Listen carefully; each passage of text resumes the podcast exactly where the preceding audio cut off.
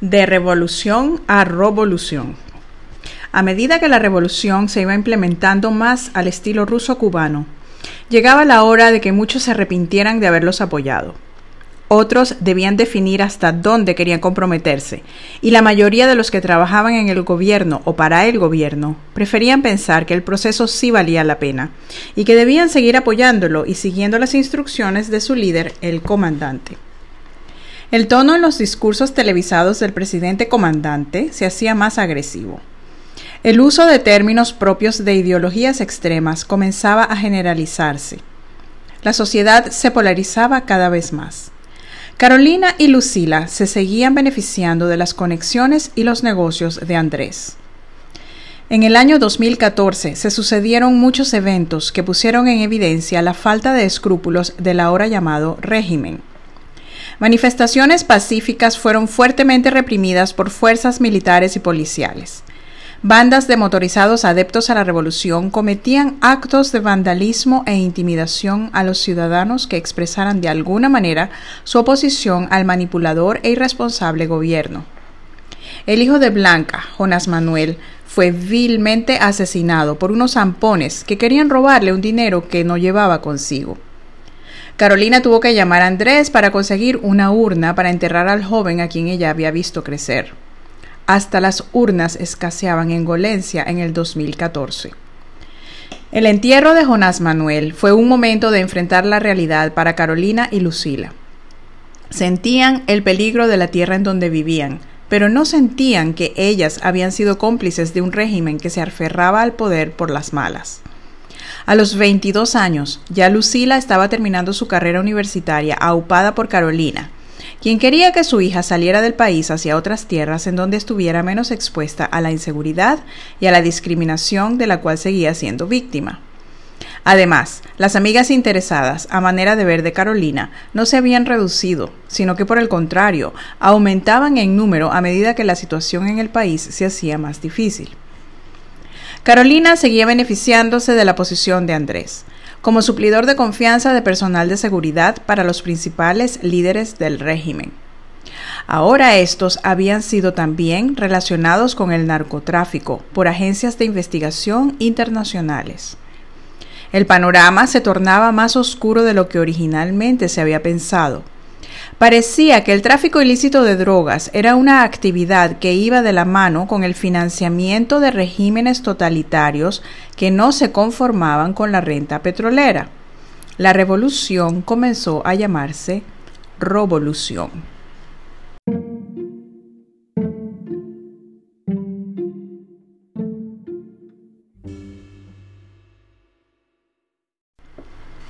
Huyendo de las sombras.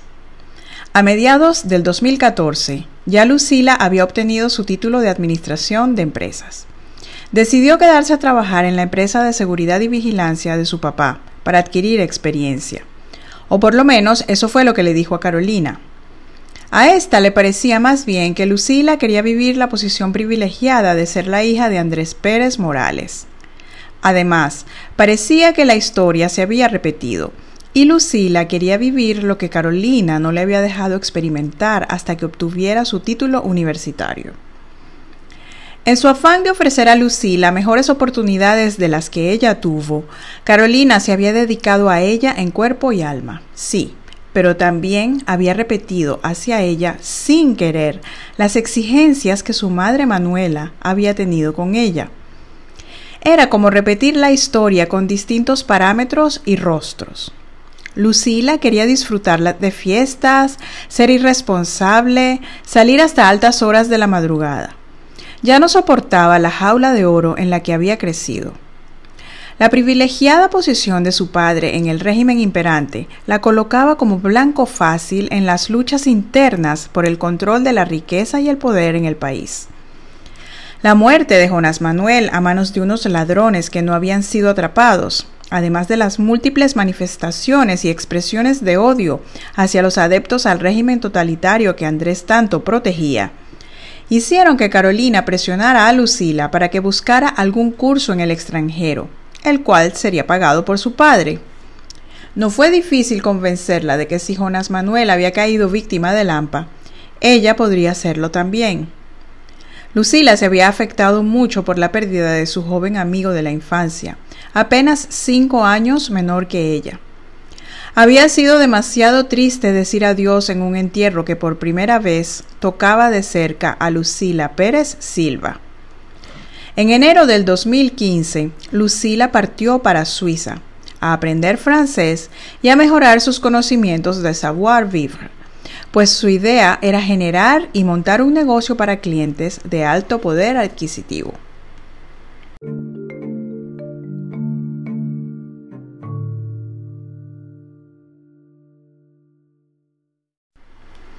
Carolina desinflada. A Carolina le afectó mucho la forma como Lucila partió para Suiza. Ella pensaba que su hija la trataría como confidente y consejera. Pero Lucila preparó todo a espaldas de Carolina. Tal como Carolina había decidido vivir sus experiencias de parejas postmatrimoniales ocultándolas de su madre Manuela. La historia se repetía una vez más. A pesar de la dedicación de Carolina, Lucila le respondía de la misma manera que ella había hecho con su propia madre. Carolina estaba triste, desilusionada. Ese año cumplía 50 años y no tenía la estabilidad por la que ella tanto había luchado. Su amiga Blanca había superado su divorcio y se estaba convirtiendo en una aclamada pintora en su segunda edad. A Carolina le hubiese gustado tener algo propio que le produjera ingresos y satisfacciones profesionales pero seguía atrapada en su labor de adoctrinamiento. Esto le permitía seguir conociendo a personas que ocuparían puestos claves en el gobierno, que seguía minando la calidad de vida de todos los habitantes del país. La tristeza y el vacío dejado por la partida de Lucila a Suiza la llevaron a buscar ayuda profesional para tratar su mala fortuna. No era posible que teniendo acceso a lo que parecían infinitos recursos de los que disponía Andrés para su esposa, su hijo, Lucila y hasta Carolina, ella se sintiera tan desdichada.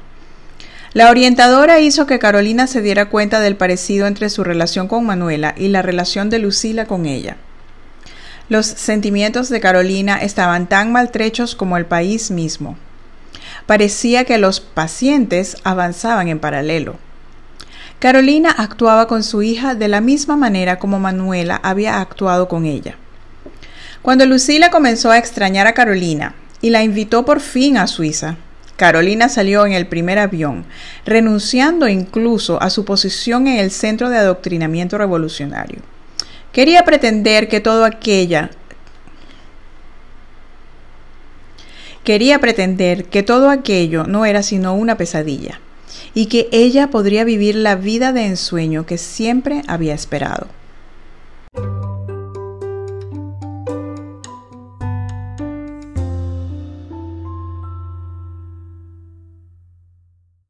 Revelaciones helvéticas. La llegada de Carolina a Suiza fue hermosa. Lucila extrañaba la comida hecha por Carolina y se alegró mucho al verla. La recibió en su apartamento, pagado por Andrés, con los brazos abiertos. Pero la ilusión de los primeros días pronto dio paso a una realidad más cruda. Lucila no era sincera con Carolina, ni le daba el lugar en su vida que ésta pensaba merecerse. Una vez más, Carolina le pidió a Lucila que le consiguiera que Andrés cubriera sus gastos para irse de viaje a conocer otros países cercanos. Carolina partió sola, Quería aprender a sentirse feliz estando consigo misma. Por primera vez se interesó por aprender un idioma y se aplicó a estudiar francés. Debía superar todos los obstáculos que ella misma se ponía y repetir Nous avons, vous avez, ils ont. Este voto de confianza para consigo misma le permitió desprenderse de su hija. No quería depender de sus cambios de humor para sentirse plena. Había renunciado a la búsqueda de pareja y la sustituyó por la dedicación a Lucila, pero había terminado mendigando la atención de su hija. El solo darse cuenta de este hecho le produjo una sensación de liberación. Tal vez fueron las verdes montañas o los chalets de que le recordaban la serie japonesa de dibujos animados de su infancia, Heidi, la niña de los Alpes. Le venía a la mente la melodía Abuelito, dime tú, Tal vez esa música la transportó a un estado de paz y felicidad plena. Lo cierto es que Carolina tuvo muchos otros momentos de reflexión y por primera vez lloró desde lo más profundo de su corazón. Fue un llanto diferente al que había experimentado cuando descubrió que Andrés no le era fiel, al comienzo del embarazo de Lucila. Esta vez lloraba por su vida, por su país, por el desastre que había causado un proceso que comenzó como una esperanza durante sus días de juventud. No podía seguir fingiendo que eran otros los culpables. A las cosas había que llamarlas por su nombre. Fue su elección seguir un camino que se prestaba a que la malinterpretaran. Sus decisiones de adulto habían tenido consecuencias. Las personas la utilizaban porque ella seguía aferrada a una posición de poder, pero era un poder putrefacto llevaba 25 años siendo parte de una revolución que pasó de bonita a podrida. Ni los perfumes costosos podían ya esconder el olor que emanaba de haberse beneficiado de tal genocidio. Y sí, genocidio no era exageración para lo que estaba ocurriendo en su país natal. El AMPA los había tocado de cerca a ella y a sus seres queridos. ¿Cómo no iba a ser malinterpretada? Ni ella misma encontraba sentido en admitir que todo estaba mal, pero a la vez seguir con sus clases de adoctrinamiento repitiendo frases como el socialismo es la ideología más justa para las sociedades. Ya no quería seguir mintiendo ni a los demás ni a sí misma. Ella quería ser libre, no controlada, y había aprendido que controlar era una forma de esclavitud. ¿Cómo le hubiera gustado que el comandante aún estuviera vivo para decirle que había fallado? El sucesor que había dejado por decisión de los ancianos isleños, que no acababan de morir, era un idiota. Con ese no valía la pena ni hablar. Carolina lo despreciaba. En realidad despreciaba el léxico que había usado el comandante en sus últimos años en el poder. Ella misma se había dejado contagiar y había bajado el nivel de su vocabulario. Era parte del proceso. Su hija era hija del proceso. ¿Cómo podría eso brindarle el mejor futuro que ella deseaba para Lucila? No hubiese sido posible seguir el ejemplo de Manuela y José Rafael, quienes le habían ofrecido lo mejor que pudieron a ella con simple trabajo y dedicación. Para obtener el verdadero éxito no había atajos. El camino había que recorrerlo paso a paso y completar cada día con la satisfacción de haber dado lo mejor de sí misma y de haber obrado de acuerdo a los valores morales que había prevalecido en su familia materna. Es verdad que en el hogar de los Silva Ramírez hubo concesiones por conexiones políticas de la Cuarta República, pero no se llegó a los niveles de pillaje a los que se había llegado en el proceso de instaurar un comunismo que ya había fracasado en tantas partes del mundo. ¿Por qué había desviado tanto su camino? Parecía que su afán de liberarse de Manuela la llevó a admirar a Andrés y a sus ideales con un velo muy grueso de subjetividad. Debió haber leído más y analizado la historia de los que habían escrito una teoría impráctica desde posiciones privilegiadas. ¿Quién fue Marx? ¿Por qué cayó el muro de Berlín? ¿Por qué terminaban todos los revolucionarios siendo unos comunes boliburgueses? Bien merecido que se tenían el término.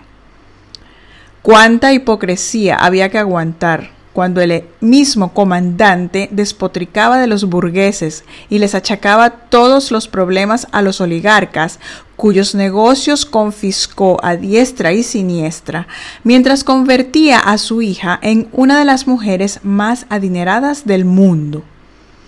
¿No habían hecho ella y Andrés lo mismo en menor escala con Lucila? No había lugar en la tierra en donde Lucila pudiera brillar como Carolina lo hubiera deseado para ella. Las revoluciones populistas no producen sino princesas despreciadas.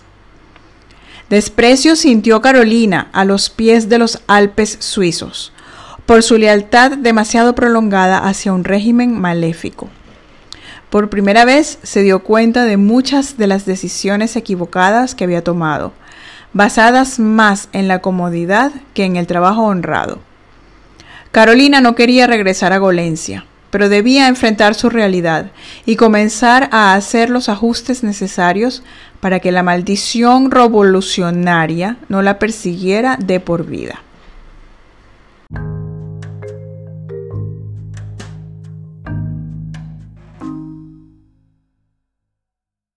Esta historia continuará. Gracias por escuchar la etapa culminante de la serie Mejor Sola. Son cuatro libros por la autora Verónica Solórzano Azanasiu, disponibles en Amazon en tapa blanda y en digital.